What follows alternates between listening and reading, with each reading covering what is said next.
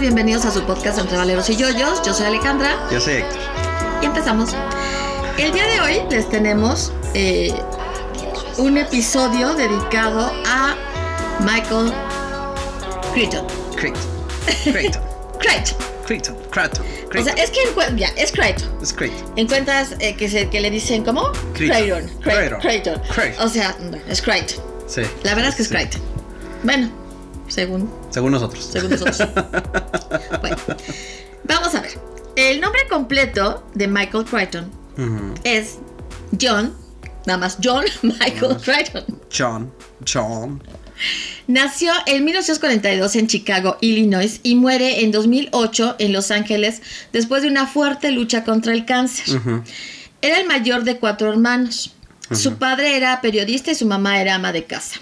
Sí, sí. Eh, crece en Long Island y desde muy pequeño mostró interés en la escritura.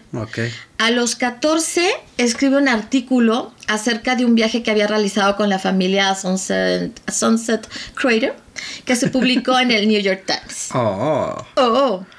No Como adolescente, se sintió aislado por su altura. Mide 2 metros con 6 centímetros. No No inventes, garrocha. inventes. Yo soy una enana. Bueno, de por sí estoy enana, pero junto a él, Sí. no, bueno, me pierdo. Sí, sí, Imagínate, parezco no sé qué cosa. Sí, sí, es una torre. Durante los 70s y los 80s consultó psíquicos y gurús para que lo ayudaran a sentirse más aceptable socialmente y, pues, sí, Pues y sí. para mejorar su karma. Sí. Como resultado de estas Age. experiencias, sí. El New Age. Pues sí, es por la época, ¿no? Pues Como resultado de estas experiencias, practicó meditación la mayor parte de su vida. Mm. A menudo se le considera un deísta. ¿Sabes lo que es deísta? No. Bueno, es una persona que practica una doctrina teológica que afirma la existencia de un Dios personal, creador del universo y primera causa del mundo, pero niega la providencia divina y la religión revelada. O sea, sí cree en un Dios creador, Ajá. pero va a, neg- a negar la providencia divina, ¿no? Lo que Ajá. Y la religión revelada, o sea, es- esas las religiones como Como tales. tal. Ah, ok, ok. Sin embargo, públicamente nunca ha confirmado nada. ¿sí? Alguna vez se le preguntó si era una persona espiritual y él contestó, sí, pero es difícil hablar al respecto. Pues, ¿para O sea, imagínate, broncas? o sea, exactamente, Sí, ¿para qué porque quién sabe cuál sería realmente su ah, concepción, ¿no? Ujú. Bueno, pues resulta que se casa cinco veces, imagínate, que, que en paz descanse, qué fuerte. Cuatro de ellos, de sufrir, ¿eh? cuatro de ellos terminaron en divorcio. Qué cruel. Uno de ellos fue con la actriz Anne-Marie Martin, del 87 al 93, Ujú. con la cual tiene una hija que se llama Taylor Ann. Ok. En 89 la tiene.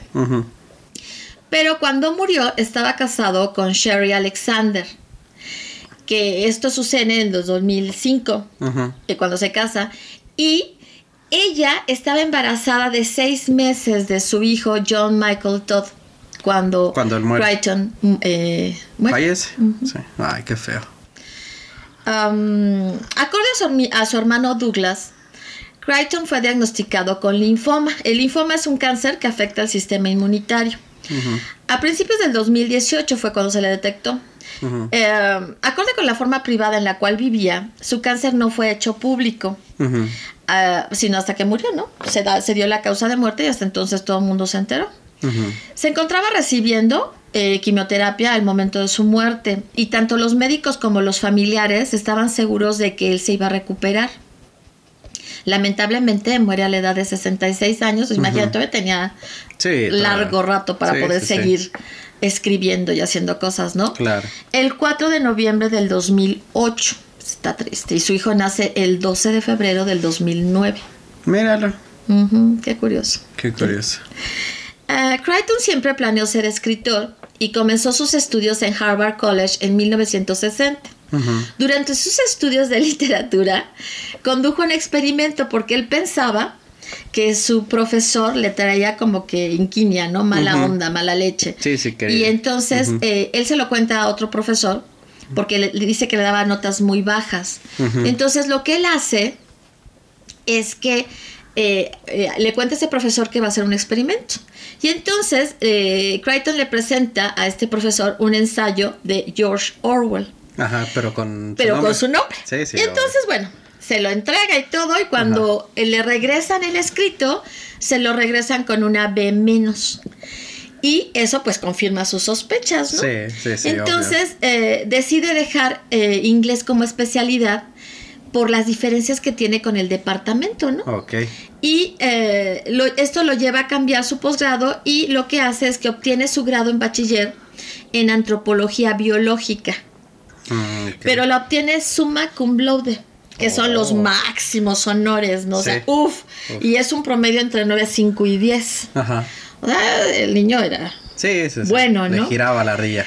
Esto lo hace en 1964 Ujú. y fue iniciado en la sociedad, eh, ¿cómo se dice? Eh, sería Phi Beta o Pi Beta Kappa. Sí, fi, ¿no? Phi Beta Kappa, ¿no? Esta sociedad es la más antigua sociedad académica y fue fundada el 5 de diciembre de 1776 en el colegio de William y Mary en Williamsburg, Virginia, y estableció el precedente de denominación para todas las sociedades universitarias en Estados Unidos. Y a partir, obviamente, de las iniciales de las palabras en griego y un este que son las iniciales de un lema, ¿no? Sí. secreto Que solo de cada ellos uno. conocen, ¿no? Ajá, Sí, de sí, cada sí. sociedad. Qué curioso, ¿no? Sí, sí, Qué padre. Eso se me hace, pues siempre se me ha hecho muy interesante eso de Estados Unidos.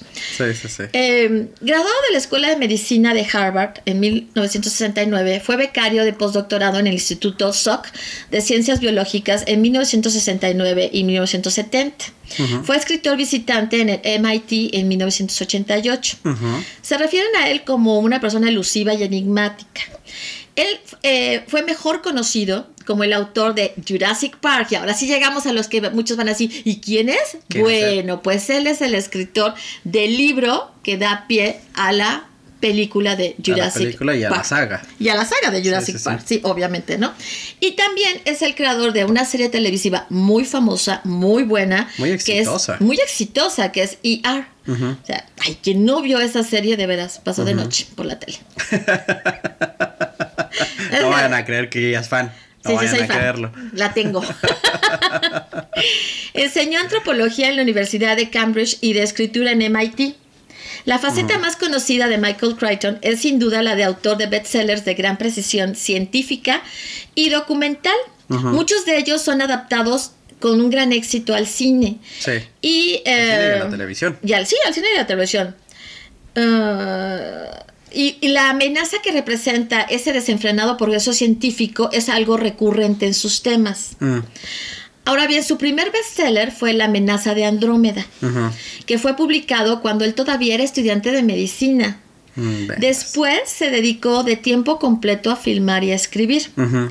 Es uno de los autores más populares en el mundo. Ha vendido más de 200 millones de libros. En 38 idiomas se han hecho las traducciones. Y 13 se han llevado a la pantalla. Bueno, en Grande ese momento, chica. ¿no? Ajá. Sí. Eh, él toda su vida estuvo interesado en las computadoras. Su film Westworld fue el primero en emplear efectos especiales, especiales creados por computadora, imagínate. Sí, ¿no? sí, sí. Y esto fue en 1973. Su uso de programas computacionales en la producción de un film le significó ganar un Technical Achievement Academy Award en 1995. También ganó un Emma, un, un- ¿cómo le cómo? Infrastructure. Infrastructure y un Peabody y un Writers Guild of America's Award for, digo, no, for, por ER. Ajá. For. For ER. For No, ER. perdón. Recientemente, en el 2002, fue descubierto un. Este es un dato curioso. O sea, recientemente, en el 2002, fue descubierto un anquilosaurio, un, que es como un lagarto acorazado. Y este fue nombrado por Crichton y le pusieron Crichtonsaurus bolini. Bonili. A Crichton le sobrevive su esposa, su hija, su esposa Sherry, su hija Taylor y su hijo John Michael. Bueno, no sé si quieres entonces ahora tú el relevo. Su carrera como escritor está marcada por una imaginación sin descanso y narrativas cautiv- cautivantes animaban su trabajo. Su trabajo como escritor lo encontramos en novelas, libros de no ficción, guiones, ensayos, discursos y muchas cosas más. Las perspectivas de Crichton en los misterios de la tecnología médica, ingeniería genética y teorías del caos, la ciencia de las computadoras, ah, ya lo leí todo mal, pero bueno. No, bueno, sí, teoría Ajá. del caos y la ciencia de, las computadoras. Continúan traspasando a los de a los O lectores. sea, dejando huella, ¿no? O sea, Sí, impactando, eh, impactando eh, en, los lectores. Ajá. Pues es que son temas muy interesantes, ¿no? Y muy, o sea, pues nunca van a dejar de ser relevantes. No, no. Esos temas no van a dejar de ser relevantes, ¿no? Ya, o sea, es algo que se va a discutir por, por los años por venir. Sí, exacto. Entonces no hay forma de pasarlo por alto. No, no, no, Ajá. definitivamente no. O sea, también es alguien que va a estar presente. Eh, sí, Siempre. sí, su obra va a seguir presente y va a seguir, o sea, porque siempre va a haber temas que, que te regresen a su obra. Exactamente. Es uno de los escritores más por- prolíficos en los últimos dos siglos y una marca, a Sí, o sea, brand name. Sí, o sea, ha hecho toda una Sí, marca. sí, sí, sí. Eso es- también es sorprendente, ¿no? Ujú. Ok. Crichton ha sido llamado una... Crichton, please. Crichton. Crichton. Crichton, sí, tienes toda la razón. Es Crichton. Crichton. Excuse me. Excuse me. Excuse me. Crichton ha sido llamado una megaestrella, quien ha dejado una rotunda huella en el mundo literario. Los críticos lo aplauden como un escritor que, se que, que es entretenido al leerse y quien puede elaborar un apasionante concepto en un, com- en un cuento impresionante o de excelencia. Esto lo escribieron en el Publisher Weekly en noviembre de 1993. Ahora, los críticos generalmente están de acuerdo en tres aspectos del trabajo de, de Crichton. Su realismo viene de una gran atención al detalle. La creación del suspenso se basa en estructuras de tramas breves y episódicas. Y libres de historias superpuestas que atraen a los lectores a los conflictos y finalmente al desarrollo de, y, y finalmente el desarrollo débil de sus personajes. Lleva a la frecuente observación de que su ficción da más vida a la historia, a los detalles técnicos que a los humanos. Ciertamente. Es, Sí. es a lo que más le, le apunta, ¿no? Ujú. Que es más importante el resto que en sí los humanos. Ajá, ellos son un vehículo simplemente para mover la trama, ¿no? Exactamente. O sea, sí, Ujú. sí, sí. Que bueno, en, en Jurassic Park creo que sí. Ahí es donde mete su mano Spielberg, ¿no? Sí, en darle sí, sí, a, los, sí, sí. a los personajes. Porque modifica bastante los, Eh, los personajes. personajes, sí, les da mucha. Sobre todo a los tres, a los A los científicos. principales, ¿no? Ajá, a los tres Bueno, los- científicos. ajá, Y al dueño del parque, ¿no? Ajá, también porque era to- todo un personaje. personaje. distinto, no tan agradable. ok. Entonces sí. Este, bueno, entonces ¿dónde me quedé? Acorde a las notas. Acorde a las notas de Elizabeth A. Tremblay acerca de la ciencia ficción de Crichton. Los lectores recuerdan. Ah, bueno, vamos a. Voy a empezar a- Espérate, pero no voy a decir sí, porque eso ya está. Ya es marca registrada de otro podcast. El y. y- Ah, sí. Entonces yo voy a decir, y abro comillas. Salud. Abro comillas. Los lectores recuerdan las enfermedades, los implantes informáticos y los horribles monstruos en detalle, pero la mayoría no puede nombrar por lo menos a uno de los principales personajes. Cierro Yo, comillas. yo no puedo nombrar a los personajes. Me acuerdo de lo demás. ¿Te acuerdas de y la me encanta, historia? ¿Te acuerdas pero no, los- no puedo nombrar no, a los, los personajes. personajes? Ajá. No, no, no. Es, es este. Es Pues la bien. mayoría, pues la mayoría. Sí, yo creo que nos pasa a todos. Bueno, digamos, ese es como un, un, eh, ¿cómo se dice? Como una semblanza. Una semblanza de él. Ujú. Y ahorita lo que les vamos a proporcionar es, digamos, lo que sería eh, todo su trabajo. O sea, no todos, no vamos a nombrar eh, algunas de las principales cosas que ha hecho en los diferentes... Medios. eh, exactamente. Entonces, si quieres, empezamos con... ¿Quieres empezar Ah, con, con, las... las... novelas. Ajá. Entonces, a ver, o sea, su primera novela, Andromeda Strain, en 1969, La amenaza de Andrómeda. The Terminal Man, en 1972. The Great Train, Train Robbery, en 1975. Congo, que también, o sea, es que no manches. No, es que déjame decirte que cuando nos comentaron que Congo era de él, dije, "Oh, oh". o sea, yo de hecho o sea, solo no, no. No, yo no sabía. Él no había entrado en el mundo. No, no, no, exactamente. Y cuando nos damos cuenta, ¿no? De todo lo que, de todo lo que él estaba, No, sí, nos iluminan. nos iluminaron así. Uf. Sí, sí, sí. Y sí, o sea, Congo es una de las películas que a mí me han gustado muchísimo. Mucho, mucho, me Mucho, gustó mucho. bastante. Y bueno, varias de ahí, ¿no? Sí. Sphere en 1987, Jurassic Park en 1990, Rising Sun en 1992, Disclosure en 1994, The Lost War en 1995, que, obvio- que obviamente es la continuación de Jurassic Park. Timeline en 1999, State of Fear en 1904, Micro en 1911 y Dragon Teeth. 2011. 2011, per cierto. Sí, perdón. porque en 1911, híjole, pobrecito, ¿cómo hizo? regresó en el tiempo. Sí. Híjole, la de, la de haber costado, ¿eh? Ok. No. Ok, ahora eh, nosotros encontramos eh, algunas palabras que él em, Citas. citas, o sea, citas de, citas de él respecto a las diferentes cosas que hacía. Entonces, eh, respecto a lo que es las novelas, él dice, porque le preguntan, ¿no? Que de dónde saca sus ideas. Ujú. Entonces, él dice, me gustaría saber, ellas parecen venir de ningún lado. Ajá. Frecuentemente pienso que las personas ponen mucho énfasis en la idea detrás de la historia. Ok. En primera, no hay una sola idea en una historia, hay muchas. Y en segunda, una idea por sí misma no significa mucho hasta que haces el trabajo necesario para ponerlo en una hoja. Y en el transcurso de escribirla, la idea a menudo cambia. Es similar a la diferencia entre tener una idea para un edificio y realmente construirlo. Sí. El edificio a menudo es diferente al plan, origi- or- ¡Ah! al plan Ah. original o la intención. Y, y, eso. Y ciertamente, Y ciertamente así es, ¿no? Esta parte, ah, bueno, a nosotros nos gustó mucho poder eh, darles esta, compartirles estas citas, porque nos permite conocer a la persona que había detrás del escritor, digamos, -huh. ¿no? Cómo pensaba él. Ok, entonces seguimos con... ¿Yo?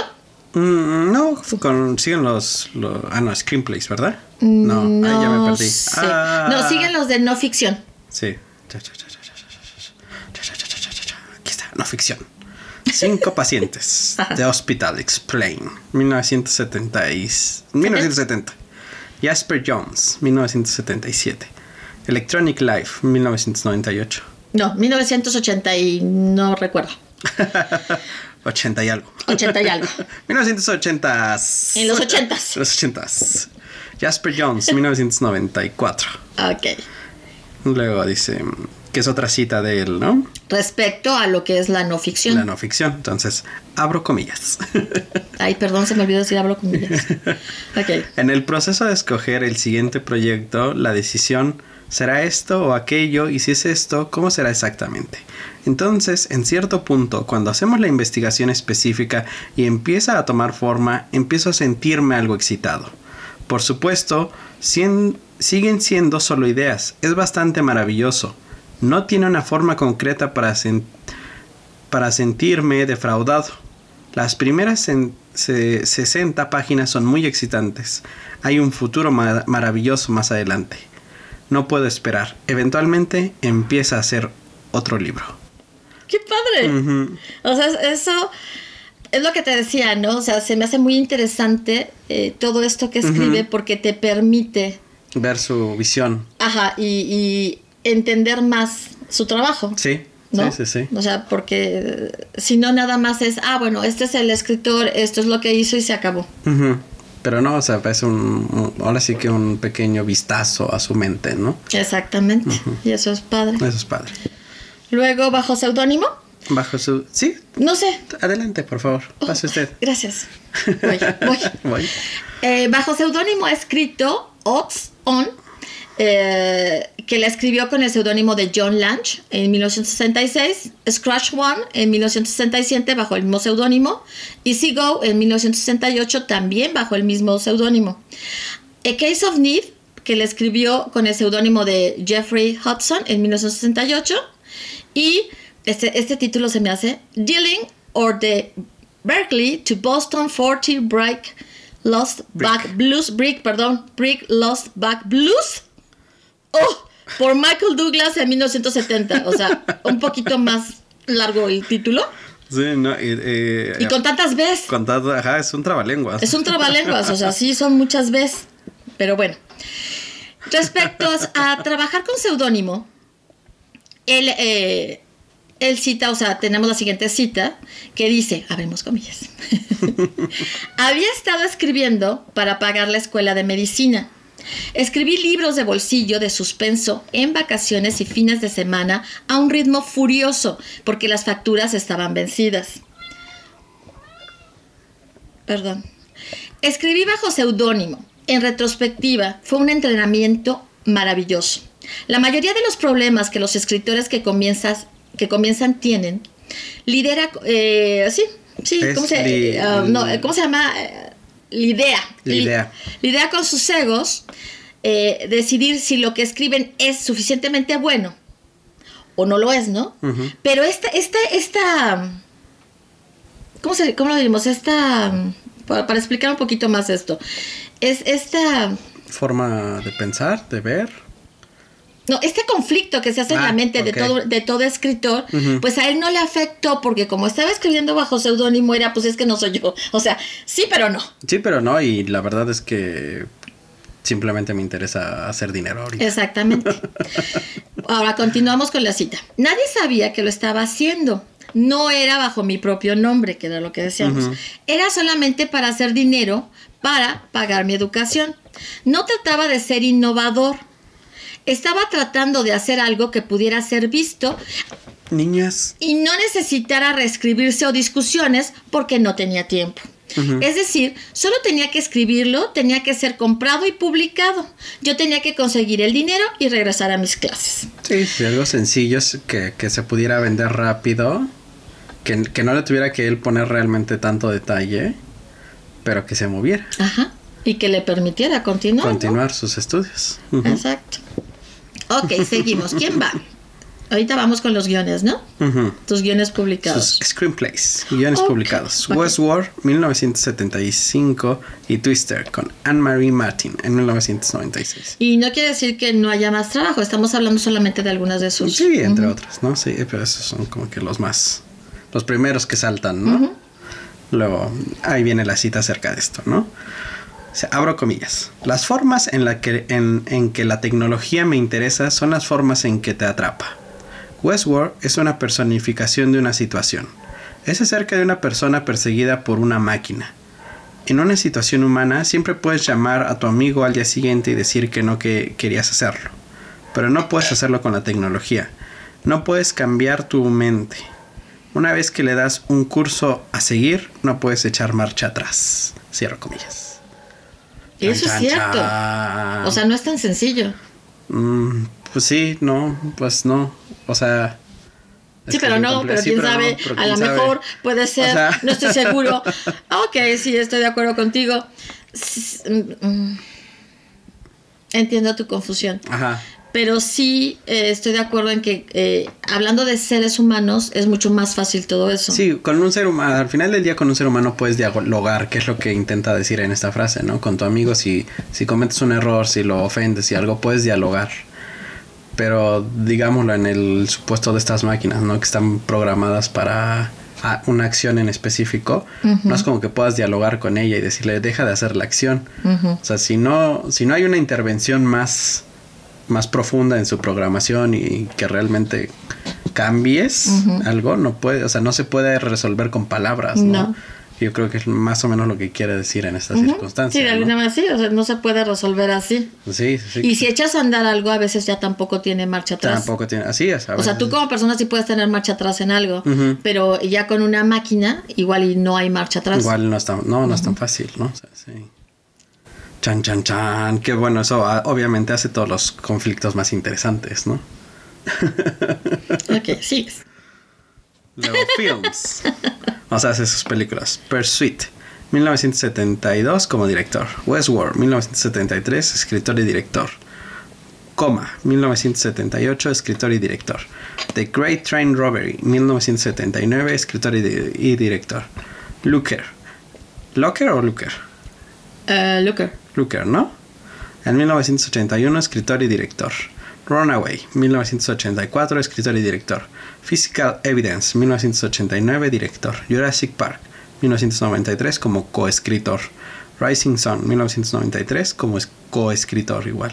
Disclosure, 1994, como coescritor. Twister, 1996, como coescritor y como coproductor. Sphere, 1998, coproductor.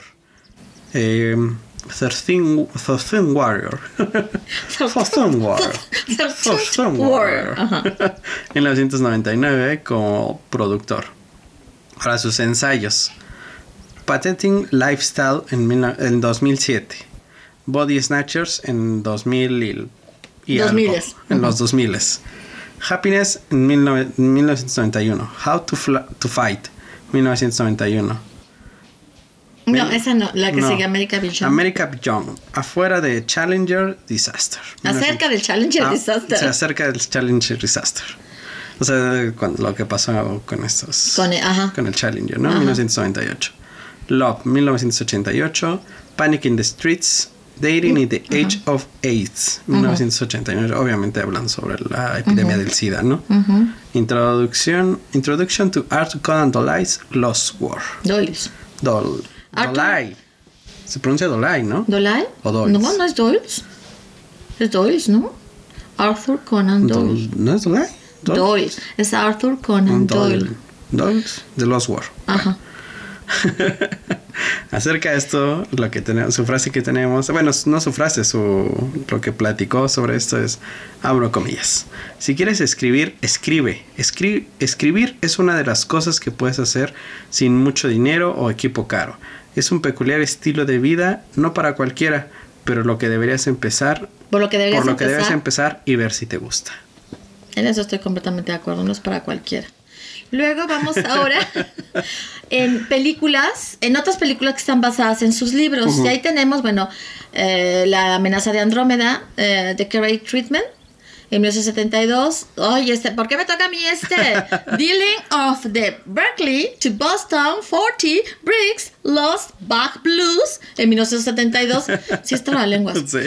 The Terminal Man en 1974, Congo en 1995, Lost World, Jurassic Park 2, 1997, Jurassic Park 3, 2001, Timeline 2003 y Jurassic World en 2015.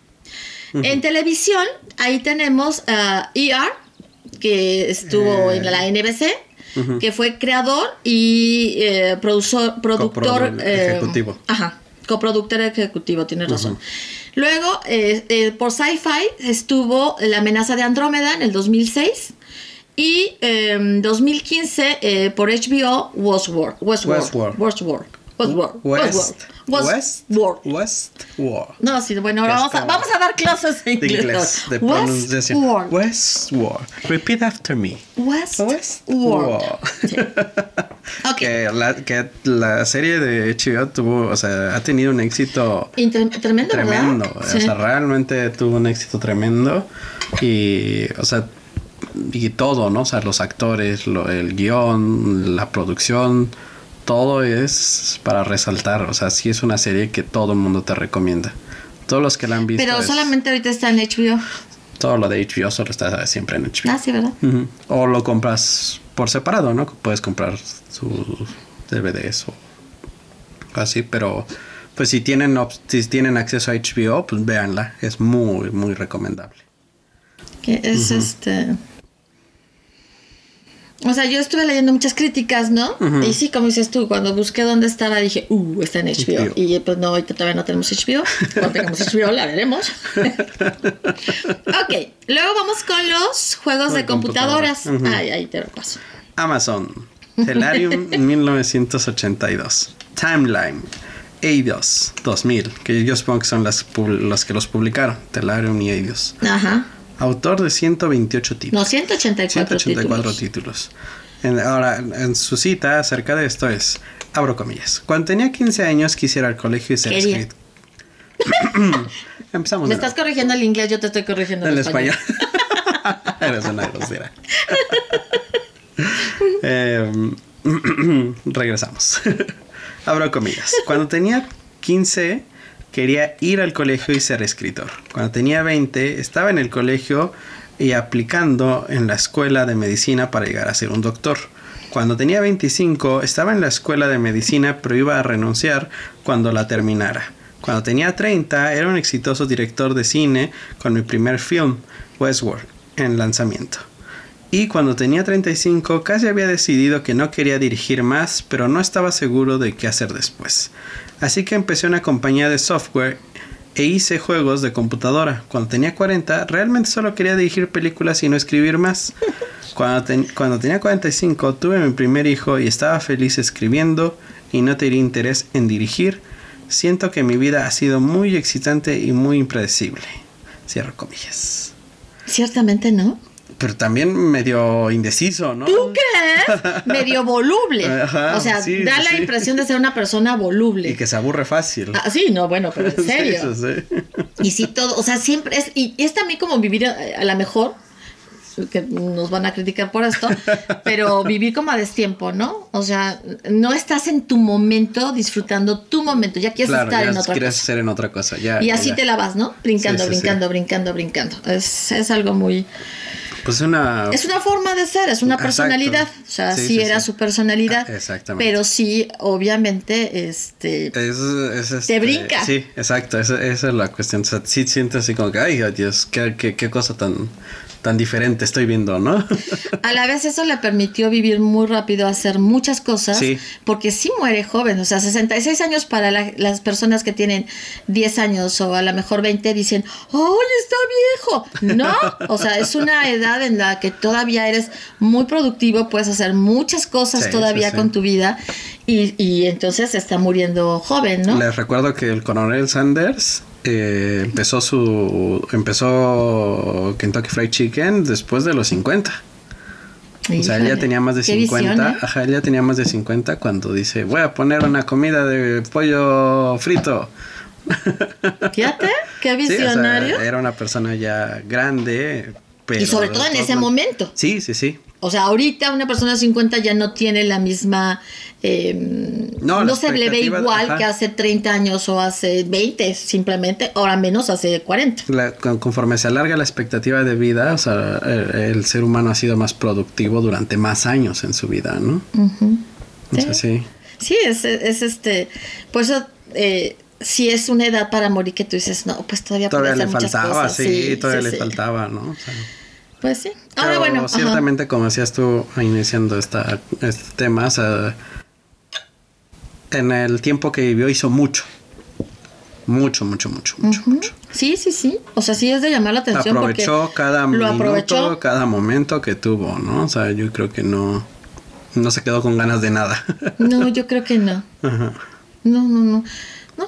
Bueno, ah, vamos a hablar de algunos datos, eh, algunos curiosos, otros simplemente información. Eh, en 1994, eh, Michael Crichton lideró al mismo tiempo el ranking de películas con Jurassic Park, el de novelas con Disclosure y el de televisión con ER. A lo mejor no recuerdan cuál es Disclosure. Disclosure es la de... Mm, ¿Cómo se llama? ¿Acosado? Acosado. Que, era, que fue eh, con Michael Douglas y Demi Moore. Mm. Pero, pero esa es la novela de la que está. Sí, ahorita estamos hablando de la, de la novela, pero lo que yo me refiero es que sí la llevaron a la pantalla, ya lo dijimos, pero a lo mejor no recuerdan cuál es la, la trama, ¿no? La trama, y era acoso, y era con ellos, con estos dos, con estos dos actores, y fue muy buena, porque en, en, esta novela es al revés, o sea, la acosadora es ella. Es ella, sí. No él. Cambian los estereotipos de género. Exactamente, ¿no? Eso fue muy bueno. Realmente fue muy bueno. Y obviamente el de televisión con ER, ¿no? Entonces fue Jurassic Park, Disclosure, ER, y e y A en tres, ¿no? Películas, novelas y televisión. No, bueno, no inventes. Sí, o sea, Pero, estaba ganando la millonada. Eso lo hizo tres años consecutivos. Sí, sí, sí. Porque al siguiente año lo logró con Mundo Perdido, Congo y nuevamente ER. Y al, que le seguía fue con Aftermath, Twister y obviamente ER. ER porque para los que no saben, ER ha tenido una... O sea, no, recuerdo, ahorita ya si fueron 16 temporadas. no recuerdo cuántas son, pero es de.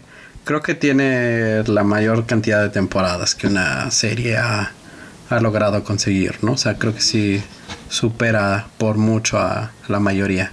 Quienes no vieron ER es una, es un, este, una... Una serie muy telenovelesca, pero serie a final de cuentas, que está basada, bueno, que más bien relata y retrata el, lo que viven los doctores, las enfermeras, el personal de una sala de emergencias. Y, y de, un hospital en sí, ¿no? O sea, porque es la sala de emergencias y luego de ahí los derivan a, otro tipo de cosas. Pero sí, básicamente es como llegan a la, a la sala de emergencias, cómo se manejan, los problemas que tienen que enfrentar, los tipos diferentes de procedimientos, o sea. Sí, sí, todo. Estaba súper bien, o sea, la serie estaba muy interesante todas las, problemáticas, ¿no? Que viven diferentes días, ¿no? Ajá. O sea, las problemáticas como médicos, enfermeras, eh, jefe de personal y todo. Y obviamente las historias, ¿no? De, de, los personajes. Ajá.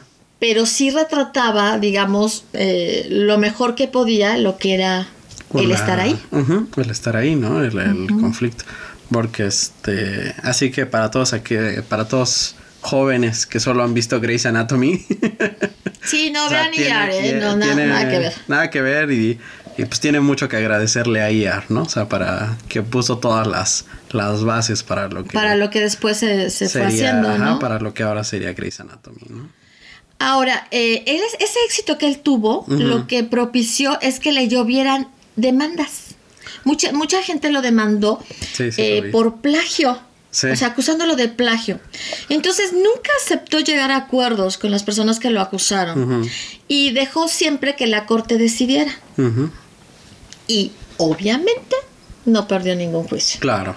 Él estaba muy consciente que no había plagiado a nadie, ¿no? O sea... Pero hazme favor, o sea que la gente no tiene nada que hacer. No, no, no. O sea, ven la oportunidad de ganar dinero fácil y creen que lo van a poder hacer. Creen, que, van a asustar a la persona y con tal de no estar en ese rollo, ¿no? O sea, que le prefieran pagarle. Y, ya, ¿no? Acaba rápido con el asunto. oye, si tú no plagiaste. Es que es una costumbre muy arraigada en la sociedad americana, ¿no? El demandar para llegar a un acuerdo y que se le entregue dinero y se acabe el problema fuera de la corte. Ajá. O sea, eso, es, eso es una costumbre muy, muy arraigada, ¿no? O sea, que sí tienen como casi, casi como deporte nacional. ok. Bueno, pues entonces seguimos. Eh, vamos a hablar un poco de Jurassic Park. Eh, ¿Quieres hablar tú? Mm, ok, Jurassic Park. La adaptación de la novela Jurassic Park a la película hubo dos escenas descartadas que finalmente acabarían viéndose en la secuela de Mundo Perdido, aunque en forma distinta. O sea, las, las cambiaron un poquito. ¿Las cortaron de la primera? Ajá. Y, las cambiaron. Y las cambian un poquito, ¿no? Que eh, la escena de apertura en la que un grupo de pequeños dinosaurios ataca a unos niños. Que están, sí, es con lo que abre la película. O sea, están en esta playa paradisiaca. Y cuando la niña va de curiosa a ver que, es, que los ruiditos que están haciendo atrás de ellos, va, se acerca, viene, ve el dinosaurio muy lindo y de repente salen muchísimos. Sí, no, y, está, se vuelve ajá. sangriento. se vuelve sangriento. Y dice, una persecución de T-Rex río abajo entre los protagonistas y los niños. Entre el protagonista y los niños. Luego. Dice, el, el final también lo cambió. La idea original es que los Velociraptors fuesen derrotados en el centro de visitantes al caerles encima el enorme esqueleto de T-Rex. O sea, simple, o sea, pues una trampa, digamos, ¿no? O sea, les caían los huesos enormes, los aplastaban y morían. Todos felices, volvamos a casa. Sí, sí, sí. Ah, esa era la idea. Era el final. Ese era el, final, ¿no? Spielberg creó un final más espectacular y añadió al final de la producción el propio T-Rex en la escena. Ajá que viene y rescata a, los protagonistas, ¿no? Que es este... Esas son las cosas que te digo, ¿no? O sea, que ahí es donde mete su mano Spielberg y bueno... Cambia las cosas para bien. Sí, sí, sí. O sea, no arruinó la película, ¿no? O sea, la mejoró, la mejoró el guion. Sí, bueno, y obviamente eh, en la compra de los derechos eh, todo eso se, se maneja, se platica, Sí, el, poder tener esa libertad de hacer esos cambios para que la película fuera mucho más atractiva, ¿no? Exactamente, porque es que es, siempre va a haber una siempre va a haber la discusión, ¿no? Del qué, fue, qué es mejor, el libro o la película. ¿Qué es mejor? Pero yo creo que son dos medios que te pueden ofrecer diferentes perspectivas de una misma historia, ¿no? Más allá de que te guste más una que la otra. Pero son medios que pueden ofrecerte otras, otras perspectivas. E incluso nos platicaba este que en la escena donde eh, uno de los dinosaurios mata a otro de los de los que está trabajando en la planta en el libro es mucho más descriptiva y, y, con más impacto, ¿no? O sea, en el libro te genera más impacto. Pero asimismo, o sea, son cosas que el final no tiene el impacto que tiene el, final del libro. No tiene el impacto, del final, de, la película. Por ejemplo, exacto. Entonces, y sí, en, un, en una lectura puedes ahondar más en los detalles de se, eh, masticó su piel y, oía cómo tronaban sus... O sea, puede ser mucho más detallado y, en esos aspectos, ¿no? Puedes darte esas libertades. En una película sí tienes que pensar en tiempos y en otras cosas. Sí, sí, exactamente. Bueno, entonces, este, esas son de las cosas que, que, que seguramente negociaron, cambiaron, platicaron entre Spielberg, eh, Krypton y los demás escritores. Exactamente, sí, porque es un equipo. Es un equipo, no, son, no solo es, una persona, exactamente. Es un equipo los que hacen todo esto. Entonces yo creo que ha de haber sido una plática muy interesante todo eso. Ah, sí, yo creo que sí, definitivamente. Ahora bien, él exigía como mínimo un millón y medio de dólares por los derechos. Sabía lo que tenía. Más otro medio millón para participar del guion. Y un porcentaje de las ganancias. No, bueno, o sea, es que era un negociazo. O sea, realmente. sabía lo que tenía en sus manos, ¿no? Sabía que iba a ser un éxito y, no iba a, a venderlo barato, ¿no? A, simplemente regalarlo, ¿no? O sea, porque además, pues es su creación, es su trabajo. Exacto, sí, exactamente. Ahora, de acuerdo a Spielberg, eh, eh, él dice que Crichton trajo credibilidad a temas que eran increíbles. Fue un maestro en lograr sustento científico en la ciencia ficción. Sí, o sea, que realmente te hace creer que es posible, ¿no? Porque obviamente no es posible clonar dinosaurios de un este. No, y menos tener una isla llena, llena de. Sí, sí, no, sí. O sea, es que o sea, del, mosquito, ajá, el mosquito se supone que da creación a, todos los diferentes dinosaurios, ¿no? Obviamente. No. No, pero sin embargo, cuando tú lo estás leyendo o cuando lo estás viendo en la película, lo crees. Ah, sí, en ese momento sí lo crees. No lo, no lo cuestionas. No, no, no estás tan metido en la película, que no estás cuestionando. Y te están dando tantos detalles y te están dando detalles que parecen ciencia real que realmente lo crees, ¿no? Y eso es lo que aportaba Krypton. Krypton. Krypton, perdón. ok. Bueno, ahorita les vamos a comentar algunas de las, eh, les vamos a dar más bien, compartir algunas de las frases de Crichton. Por ejemplo, él decía que la principal causa de la destrucción del medio ambiente es la pobreza. La gente que muere de hambre no puede preocuparse por la contaminación, se preocupa por la comida. Yo creo que sí. o sea, estoy de acuerdo en, en esa frase. Sin embargo, no creo que sea la principal. Yo creo que hay muchas cosas. O sea, son, es un tema más complejo que solamente eliminar la pobreza. La Ah, bueno, sí, es mucho más complejo. O sea, es, solamente una visión, ¿no? Sí, es su visión. Es su visión. Él creía eso. Yo. Y cada quien puede tener una visión distinta. Sí, sí, sí. Yo no concuerdo en que sea la más. La más, este. La más grande causa, ¿no? La principal causa. Yo creo que es un conjunto de factores. Sí, es un conjunto de factores. Pero sí tiene razón en lo que dice. O sea, la gente pobre al final del día no se va a preocupar de eso. No, no, no. Por supuesto que no. Te preocupas en salir y ganar el pan de cada día. O sea, eso es lo que te importa. Lo demás es lo de menos. Ajá. Luego dice, eh, un descubrimiento siempre es una violación del mundo natural. Mm.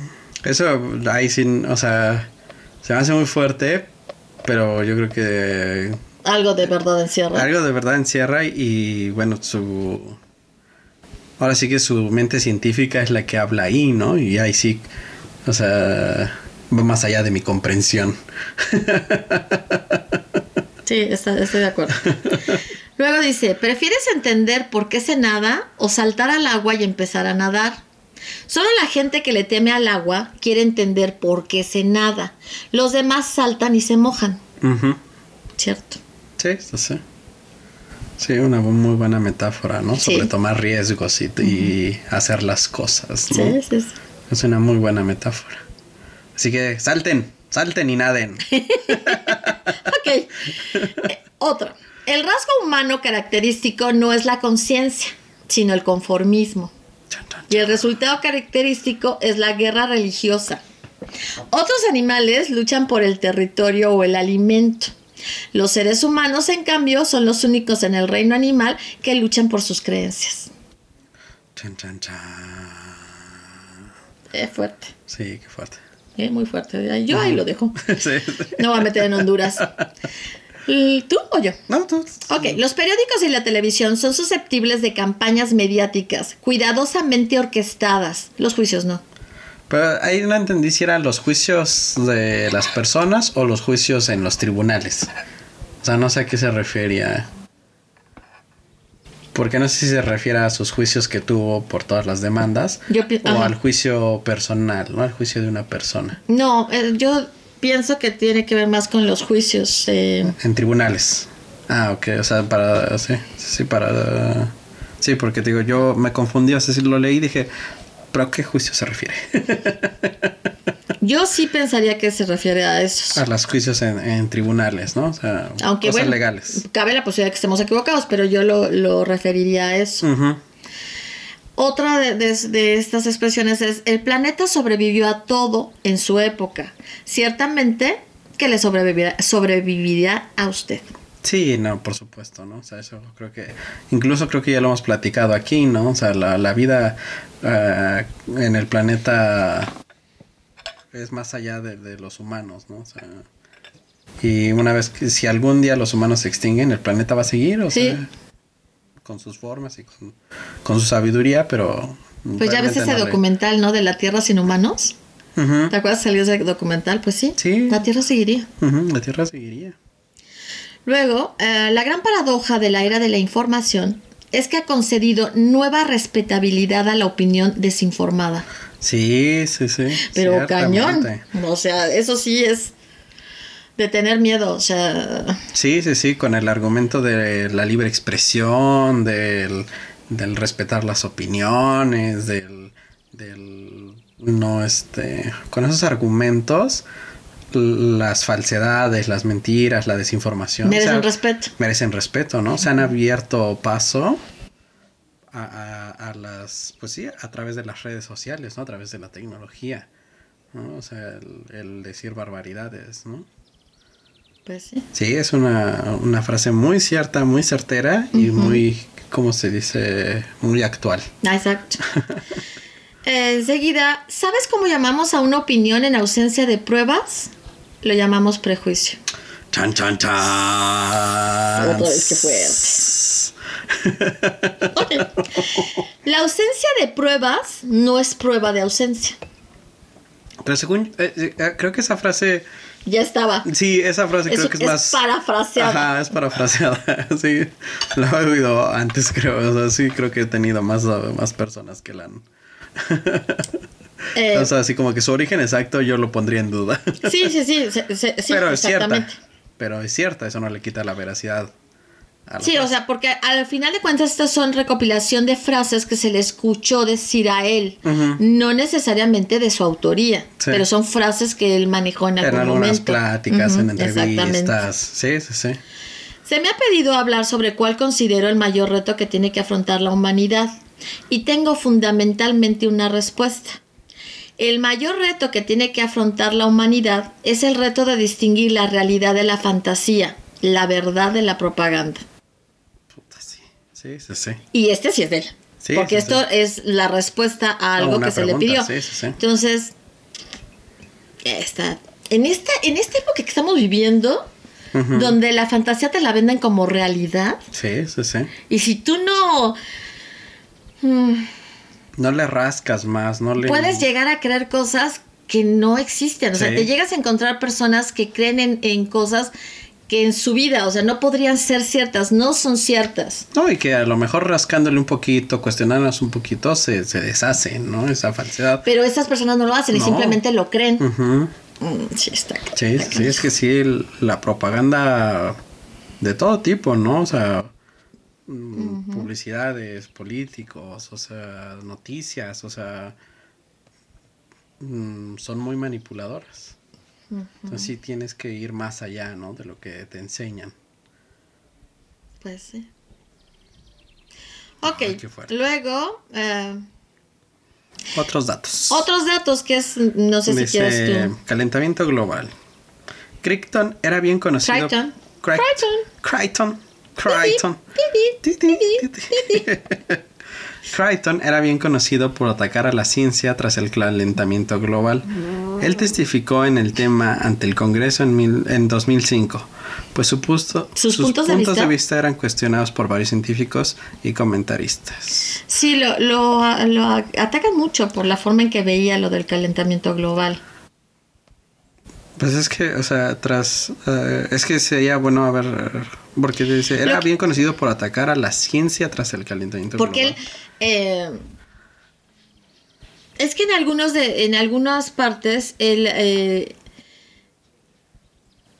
ataca, o sea, eh, dice que de alguna manera, o sea, sí, se ha provocado el calentamiento global, pero no es solamente, eh, ¿cómo, te, ¿cómo te lo planteo? Eh, O sea, cuestionaba la idea de que solo Ajá. fuéramos nosotros. Sí, sí, sí. Él cuestionaba, o sea, sí hay un calentamiento global y todo, pero Ajá. no nada más somos los seres humanos los que estamos provocando ese calentamiento global. Hay otras cosas que están detrás del calentamiento glo- Ah, eh, ok. global. Sí, él, o sea, él- y, no, y seguramente lo malinterpretaban como un negacionista.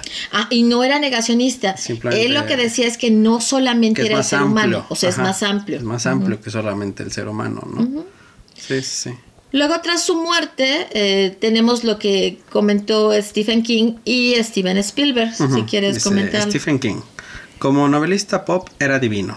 Un libro de Crichton era una experiencia precipitada, impulsada por un hombre que era ambas cosas, narrador natural y diabólicamente inteligente. Cuando se trata de verosimil... Verosimilitud. verosimilitud, te hace creer que clonar dinosaurios no estaba sobre el horizonte, pero posiblemente mañana, quizás hoy. Sí, no es lo que hablábamos hace un momento, ¿no? O sea, o sea, ya una vez que investigas más, que buscas otra, Sabes que no, que no es posible, pero, pero cuando lo estás viendo, lo- dices, híjole, ¿y si sí? y si sí, ¿Y lo si que sí me es están posible? diciendo tiene, lo que me está diciendo tiene lógica, ¿no? O sea, realmente esa era una habilidad muy grande, ¿no? El hacerte creer que la ciencia que él planteaba era real o, o siquiera posible, ¿no? Sí, sí, sí. Bueno, luego Stephen, Steven Spielberg dijo, el talento de Michael superó incluso a sus propios dinosaurios de Jurassic Park. Fue el mejor en mezclar ciencia con grandes co- conceptos teatrales, lo cual le dio credibilidad a los dinosaurios caminando de nuevo sobre la Tierra. En días tempranos, Michael había justo vendido la amenaza de Andrómeda a Robert Wise a Universal y yo recientemente había firmado un contrato como director de TV ahí. Mi primera asignación fue mostrar a Michael Crichton el espacio de Universal. Nos hicimos amigos y profesionalmente siguió Jurassic Park, ER y Tornado. Michael era un alma gentil quien reservaba su lado extravagante para sus novelas. No hay nadie en las salas O sea, no hay nadie. que o sea, pudiera tomar su lugar. pues sí. Se ve es que, que lo, apreciaba sí, mucho. lo apreciaba ¿no? mucho. O sea, sí, sí, sí. hicieron una amistad a partir de, del trabajar juntos y todo. Sí Ujú. se formó una amistad entre ellos. Y, y bueno, o sea, puede haber mejores, ¿no? Sí, a lo mejor sí. mejores escritores. Los hay, ya sabemos que los hay. O no sé si O mejor simplemente porque es diferentes, diferentes, digámoslo así. que- O sea, o Pero habrá quien no- te diga que hay muchos mejores escritores. No vamos a hablar de eso. No, no, no. Simplemente que él hacía muchas cosas. Incursionó en diferentes. eh, Eh, ay, se me temas, eh, campos. campos y, y lo hizo bien. Sí, sí, sí, sí. Y quizás eso es lo que... Es muy destacable, ¿no? O sea, el, el- el que no se conformó con ser un buen científico, un buen doctor o un buen este, escritor y ya, ¿no? O sea, él dijo, pues yo voy a intentarlo y lo voy a hacer y me voy a divertir. Y, sí, yo creo que bien, lo- ¿no? lo- se divirtió bastante, ¿no? Sí, sí, sí, en sus entrevistas se ve muy se, alegre. Se ve muy alegre, o sea, se ve muy feliz. Y dices, ay, qué padre, ¿no? Bueno, o sea, sí con, se ve que... con los millones de dólares No, que pues ganaba. Ya ves que le preguntan, ¿no? Y, o sea, ¿cómo no? O sea, como, o sea, aunque no quieras, no es posible Te que no. facilita muchas cosas. Sí, sí, sí. Finalmente, eh, eh, estaba el dato curioso de que Crichton tenía una extensa colección de arte estadounidense del siglo XX, el cual eh, em, la casa Christie subastó en mayo del 2010. Imagínate lo que se obtuvo en esa subasta. No, o sea, hombre. con todo el dinero que ya no que ya estaba. tenían su familia, ¿no? Y Sí. luego la subasta. Mm, no inventes. O sea, a mí después de hacer este, esta investigación, eh, me dio muchas ganas de, de leer los libros cuyas películas he visto. Porque sí, sí. he de ser honesta, o sea, no he leído, no lo he leído. Y, y nosotros nos interesamos primero porque eh, pues fue mi hermano el que nos dio la semblanza de, quien, eh, quien hablábamos al principio que nos iluminó. que ¿no? nos Así de, iluminó sobre ¿En serio? quién era. ¿Fue él? Y este, y bueno, a, a Octavio le gusta mucho Jurassic Park, entonces Octavio también está así como ¡ah! embelesado, ¿no? Con, con, eh, Con el autor. con el autor. Entonces, eh, pues realmente por ahí fue que nos dimos cuenta quién era y que eh, habíamos tenido eh, cercanía con él a través de sus películas Y sus series. y sus series.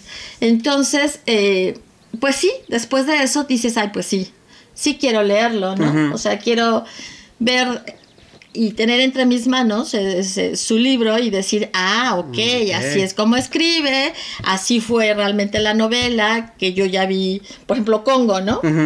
Ah, ya sé cómo es cómo Como escribió el libro, cómo es, fue la película y ya puedo tener otra opinión.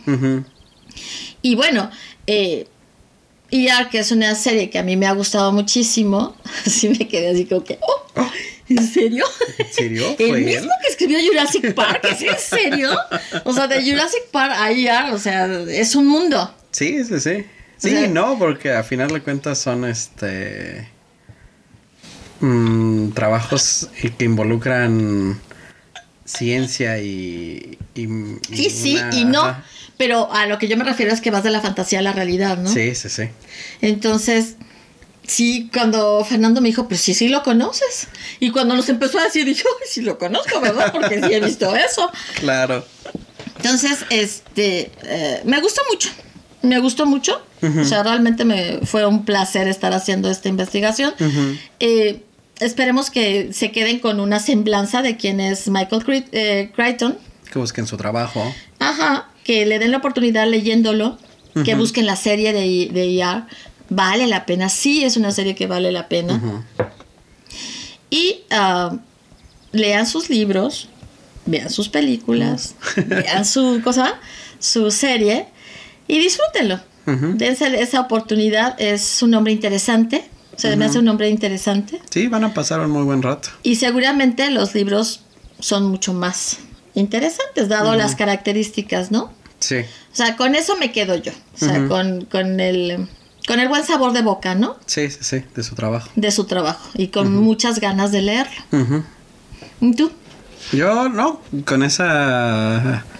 O sea, la, la sorpresa de la productividad, ¿no? O sea, es impresionante, ¿no? Cómo se puede ser tan creativo y tan diverso al mismo tiempo, ¿no? O sea, tan... Tan este... Ahora sí que tan iluminado. Desgraciado.